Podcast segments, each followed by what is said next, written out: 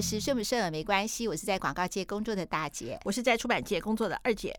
今天呢，大姐还是要提醒各位听众好朋友，你今天吃凤梨了吗？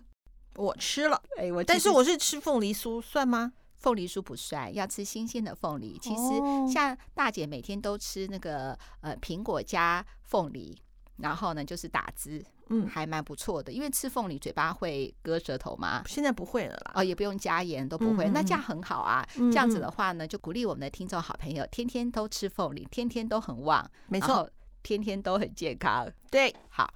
那昨天我跟还是要听名医真心话，突然这样要把你打断。名医真心话，各位听众好朋友，请一定要继续去听跟分享、按赞。听名医真心话，心情好，双效合一。对对对对，好。那呢，我昨天跟女儿通电话，然后女儿告诉我了三个那个日本的有关的新闻故事，嗯、我觉得还蛮有意思。所以我，我都没，我都不知道你要讲什么哎、欸。对，二姐都不知道我要讲什么，啊、所以二姐跟我们听众好朋友一样，是也是。第一次听，对，第一次听。嗯，那第一个是一个男生，他二十几岁，嗯，然后呢，他从小跟家庭的关系都不太好，因为他父母常常吵架。哦，那他自己呢，本身也有沟通障碍，呃，应该算是社交障碍嘛。是哦。他社交障碍是在于是说，他每次想要跟一个人表达一件事情的时候，嗯，都讲的言不及义。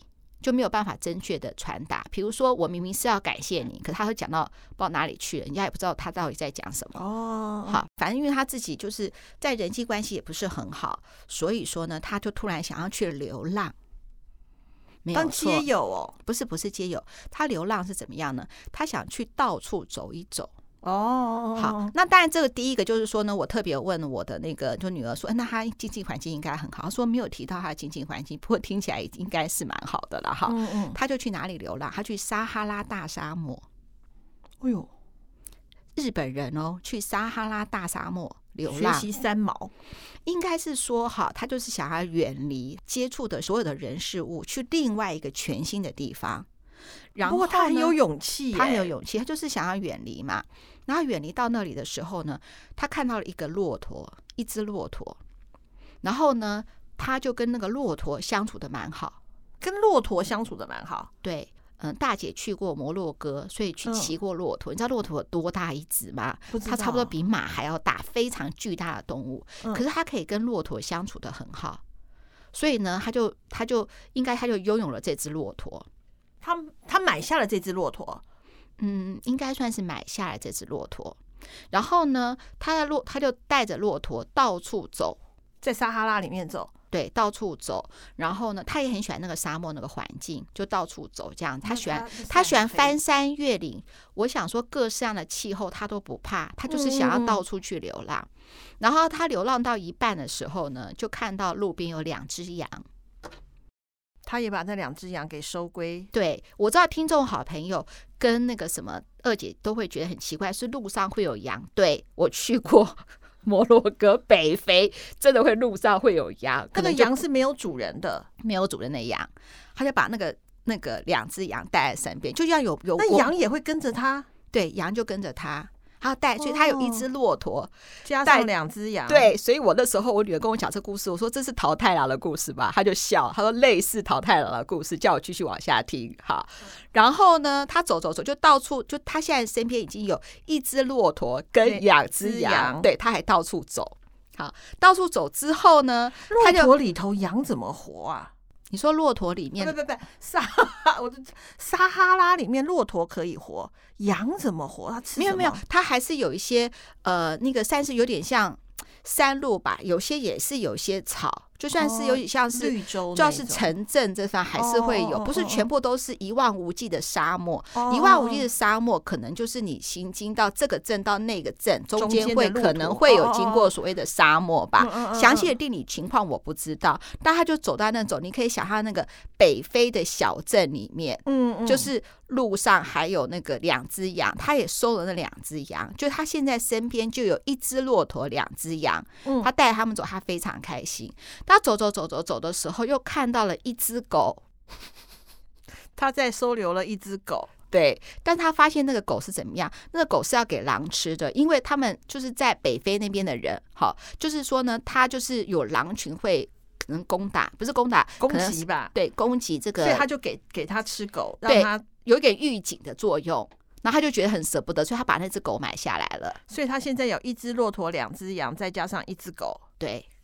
然后呢，他到处走，结果就心里的当地的那个那个媒体注意了，就想说怎么有一个日本人去常常去走那些连我们都不常不敢走的路，就开始会关心他了。嗯。那有一次的话呢，他就走在那个山间，就是有些山间那边去走的时候呢，突然气温变得很低，下起雪来了。哦，你知道这个这个其实我们知道沙漠地区我去过，所以它那个日夜温差是很差的。连我们平常走在路上，就等于是说这旁边是树荫好了，然后旁边是一般的道路，都还有太阳。你走在路边，就好像旁边一下进冰箱，然后一下是进到一般的没有到烤箱，就一般的温度。嗯嗯，所以它那边都是很气候，这就是温差非常大。嗯，然后他走走走走。走到那个什么那个呃山区，然后又下雪的时候，他两只手冻到没有知觉，他就完蛋了。因为其实日本人对雪是了解，就是如果你冻伤的话，到时候会截肢，是非常危险的。嗯，然后他怎么办呢？就回头看到那只狗，还那只羊，还是就不怕冷一样，就是这样子还可以动。就他怎么样，你知道吗？抱起来他们，他就把那个狗抱起来，把手放到狗的肚子上面去。哦，我跟你讲，狗的肚子非常热。真的吗？真的，真的，真的。我们家袜子冬天的时候，我女儿就喜欢把她的冰冰的脚放到袜子肚子旁边。那肚子，她肚子不会冻伤吗？不被你的脚冻伤？不会，不会。对，然后她又用这种方式哦，就度过了这个危机。可是当地的媒体其实对她非常的好奇，那她自己觉得哎，好像也不错，她就买了一个空拍机，就拍她去哪里的一个状况，放在 YouTube，就得到很多人回响。哎，那我们也可以看哎。对，然后他呢就回到日本，因为疫情的关系，他就回到日本。那他的骆驼、羊跟狗呢？嗯，这个故事倒没有讲，可能是留到当地或什么的。嗯、我想应该不可能回到他日本。然后他回到日本之后的话呢，就是呢，那因为是疫情的关系，他就不能够到处去游玩嘛。嗯、他他居然呢，他就买了一艘船，嗯，然后自驾。绕整个绕那个日本，就觉得他真是一个传奇人物。嗯、这个重点是怎样？他家很有钱。他因为除了他家很有钱以外，因为他这样的一个流浪，嗯，就改变了他的社交障碍哦。因为他发现说，他可以跟那个什么动物，就是有这样子一个一个心灵交流。对，也不是心灵交流，有有这样的一个交际。他知道是说。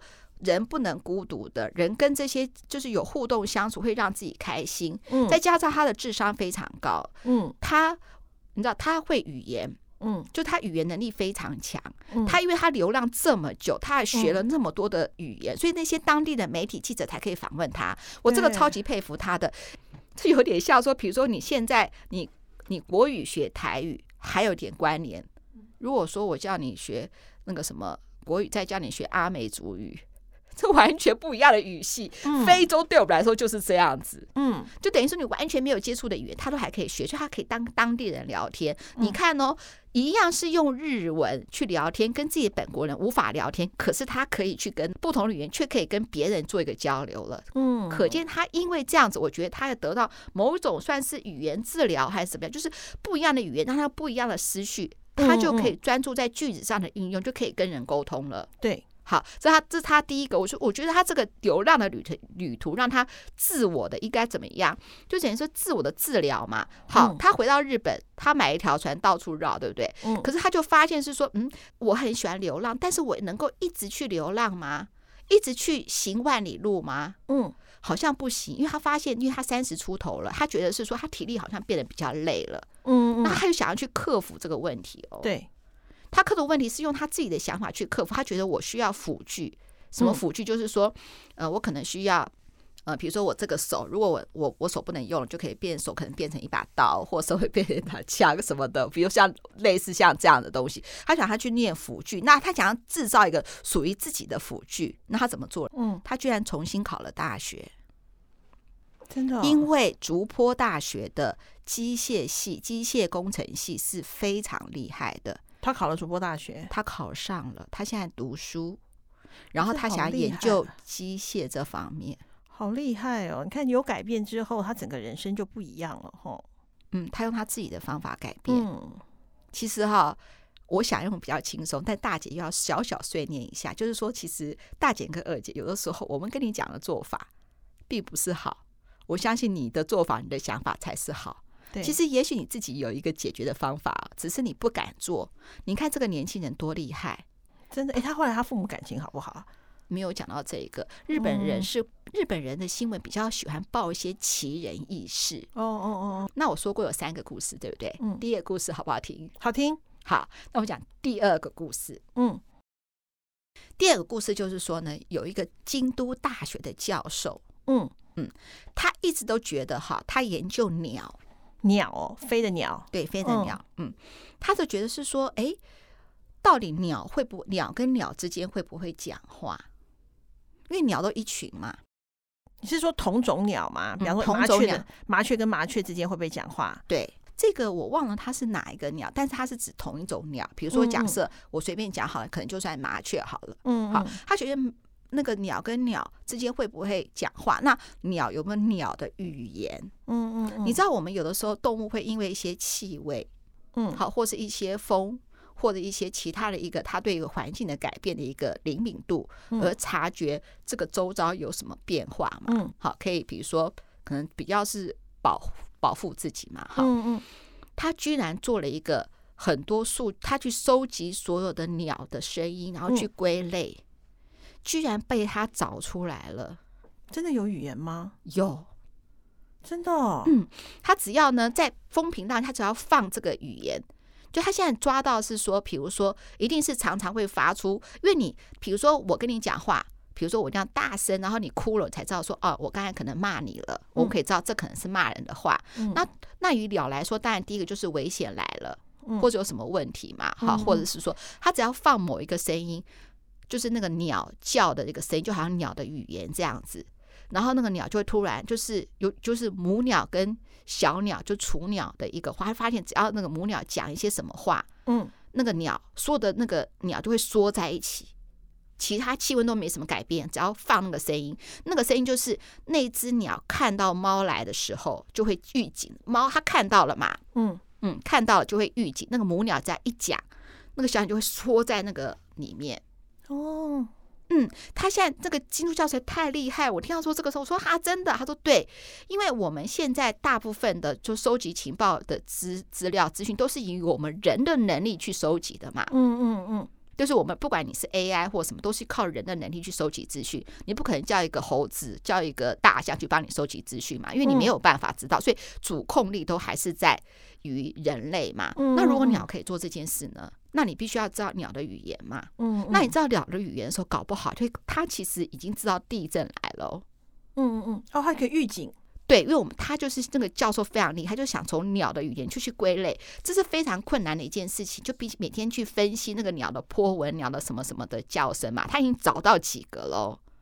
所以这个已经是确定，真的已经确已经确定知道是鸟是有语言的，因为它不是靠它的触摸或是它的其他的动作，就是它只要放那个声音，这个鸟就会说起来。它已经找到几个关键的字，比如说它还要找到一个是说，只要是。只要是放这个声音，就会一群鸟同时飞，就群聚胖一起出同时飞。就它已经找到几个关键的字。那有没有有一天，我相信通过电脑科技什么波纹的那个音讯的传达，就说这些飞机就可以知道鸟的语言。那如果鸟语言有很多东西，可是不是我们不知道？其实鸟早就知道了。对呀，有可能，对不对？非常厉害。嗯。嗯，这就是我觉得啦，就是说，就是我讲第二个故事好不好听？好听。好，还有第三个故事，就最后一个故事。嗯，好，第三个故事是怎么样？哈，就是说呢，呃，因为大家因为现在大家都对于自然资源都非常的缺乏跟匮乏嘛。嗯嗯，那就有两个年轻人，也是一个日本的年轻人。嗯，好，那个这两个年轻人怎么样？他就说，那我们应该要怎么省水？水资源是很重要的吧？对。然后大家都想到是说，那我要把水再利用。对。比如说，我们都会说，呃，比如说我们洗澡水或洗菜的水或什么水，嗯、我们都会想要说再利用嘛。嗯嗯。那其实也有很多，可是那你在再利用的时候，你是不是都要把它弄干净？冲马桶的就不用弄干净了。对。那冲马桶你也是把它弄掉了嘛？它是需要是说这个水可以用一次、两次、三次、四次、五次、六次。那你看，你冲马桶是不是？哎，你洗完就一次利用，就等于说这个水有第二次利用。嗯，但这个水就只有二次利用。如果这个水可以一次、二次、三次、四次、五次、六次、七次、八次呢？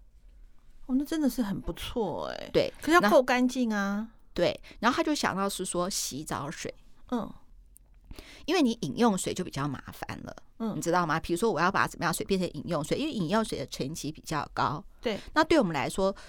用水最大的应该就是洗澡了。嗯，好，那他怎么样呢？他就想到是说，如果我可以做出一种技术，就是我把这个洗澡水收集之后，嗯，我还可以测试到是说，哎，我今天要这个洗澡水的脏，就多少的有多少的汗水，有多少的脏污，我还可以测试出来。然后我我对应多少的一个，比如说一个滤材，因为比如说你好了，比如说我们可以想到哈，比如说那我们就想到说，假设我洗澡水。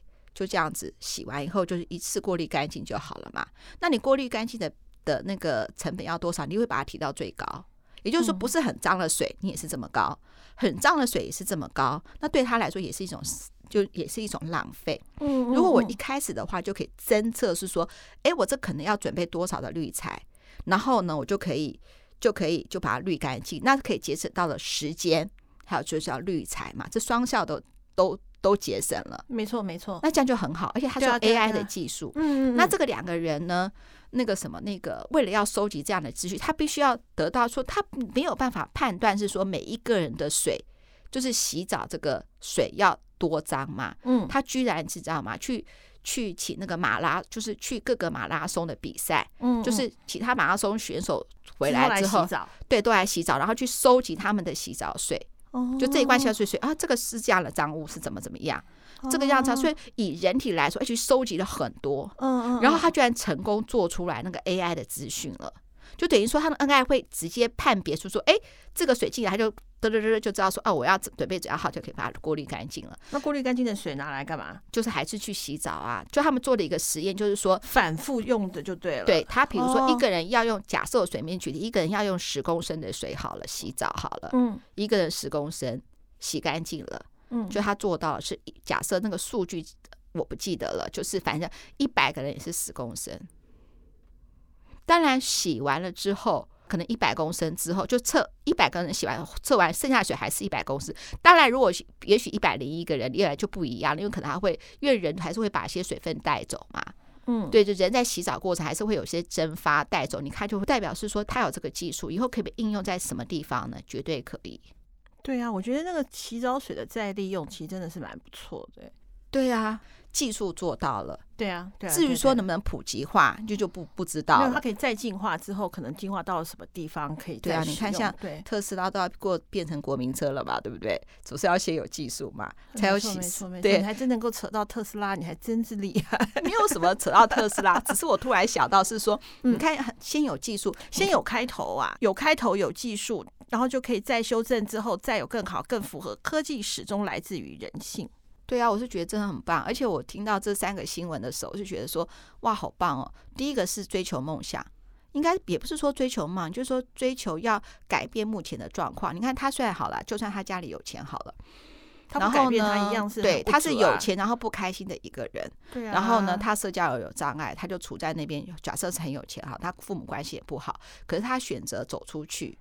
就不一样了嘛，嗯，嗯，对，而且我相信这中间虽然是我们三言两语讲完这个故事，嗯，可是你自己想说，你要去走这么千山万水，你要有这个体力，也要有勇气啊。不过大姐，你开创了一个我们不一样二五得十一个节目的新的境界跟地位。你看别人都在讲国际关系啊，国际新闻啊，很沉闷。我们讲日本的名人轶事，多么棒啊！所以拜托好不好？其他节目一定有，现在 Podcast 两两三千个节目，我们二五得十的分享就是不一样。所以以后你就每个礼拜准备十个这样的节目了，十个故事来讲。其实我真的有这样子想，哎，真的我觉得还不错，哎，因为我也是第一次听。一开始的时候我想说，哦，大姐要讲故事一定是蛮难听的，我还会想说这集可能会报废。哎，我觉得真不错，哎，好听？像第一第一个我觉得蛮好听的，就像他养了一只骆驼，一只骆驼，两只羊，一只狗，这个我就很想去找他的 YouTube。如果你可以的话，你看就看能不能连接到我们的二五得十的 Facebook 上面。可以啊，可是我怕的是日文的啦。我觉得没关系，我只是最主要我想看那个画面。